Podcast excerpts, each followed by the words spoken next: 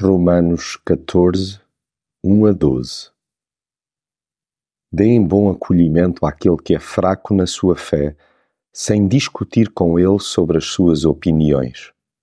Cada um de nós terá de dar contas de si mesmo diante de Deus. Mania sem jeito que temos de julgar os outros.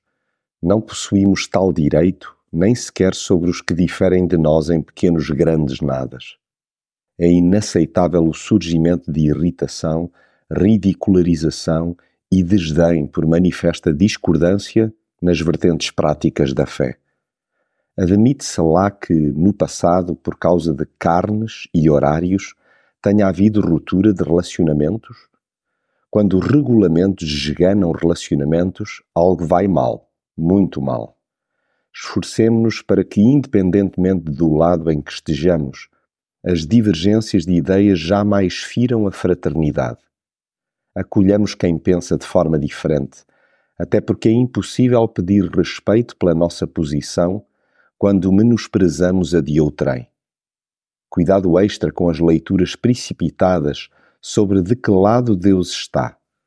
Todos o servimos, e é bom que metamos na cabeça, de uma vez por todas, que Ele é poderoso para firmar quem bem entende. Importa que vivamos honradamente diante de Deus e lhe prestemos contas em consciência.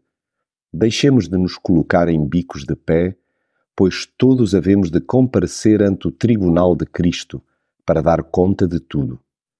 Assim, haja elevação na expressão dos afetos, a despeito de práticas distintas, tanto mais que a meta é a mesma: agradar a Deus cada um esteja inteiramente seguro na sua própria mente.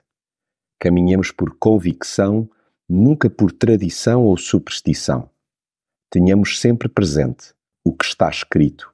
Como eu vivo, diz o Senhor, diante de mim se dobrará todo o joelho e toda a língua confessará a Deus.